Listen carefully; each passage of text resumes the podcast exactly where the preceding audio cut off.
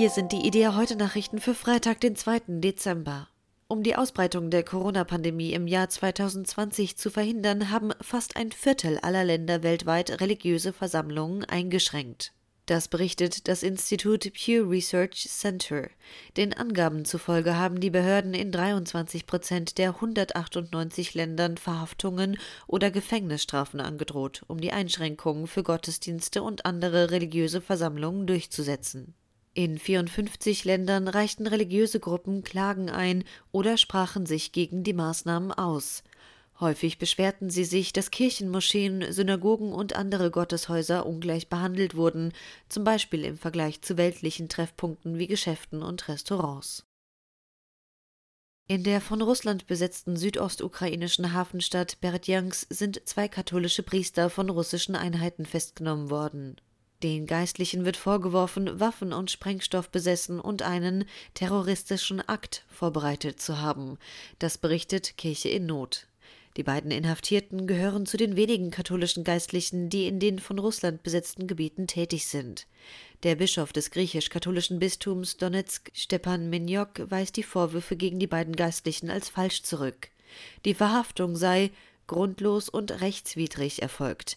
Er rief dazu auf, diese Verletzungen von Menschenrechten international bekannt zu machen und so auf eine Freilassung der Geistlichen hinzuwirken sowie für sie zu beten.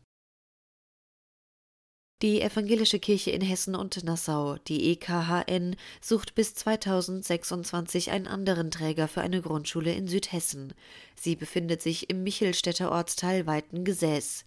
EKHN-Pressesprecher Volker Rahn sagte gegenüber IDEA, neuer Träger der Grundschule könne auch der Staat sein. Weil die EKHN seit Jahren Mitglieder und damit auch Kirchensteuereinnahmen verliere, müsse sie sparen. Nach Rans Worten ist die Grundschule schon seit 15 Jahren nicht ausgelastet. Sie könne 50 Schüler aufnehmen, derzeit seien es aber nur 36. De facto schieße die EKHN der Grundschule jedes Jahr rund 400.000 Euro zu. Rahn versicherte, dass alle Schüler bis 2026 weiter die Grundschule besuchen könnten. Die orthodoxen Kirchen in Deutschland sind in den vergangenen drei Jahrzehnten stark gewachsen, von insgesamt rund einer halben Million Mitglieder im Jahr 1993 auf aktuell schätzungsweise weit über zwei Millionen.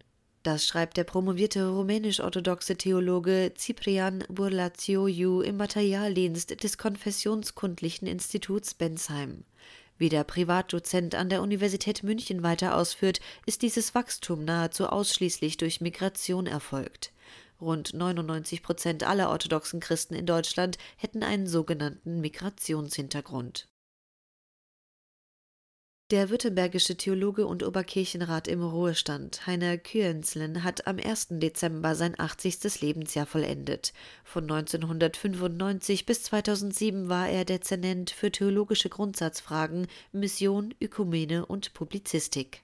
Ein Anliegen Kenzlens war es, die Integration des Pietismus in der Landeskirche zu fördern.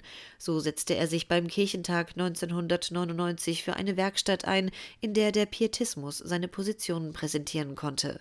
Er engagierte sich für missionarische Aktionen wie die Evangelisation pro Christ, unterstützte andererseits aber auch die feministische Theologie. Dieses Angebot ist spendenfinanziert. Mehr Nachrichten finden Sie jederzeit auf idea.de.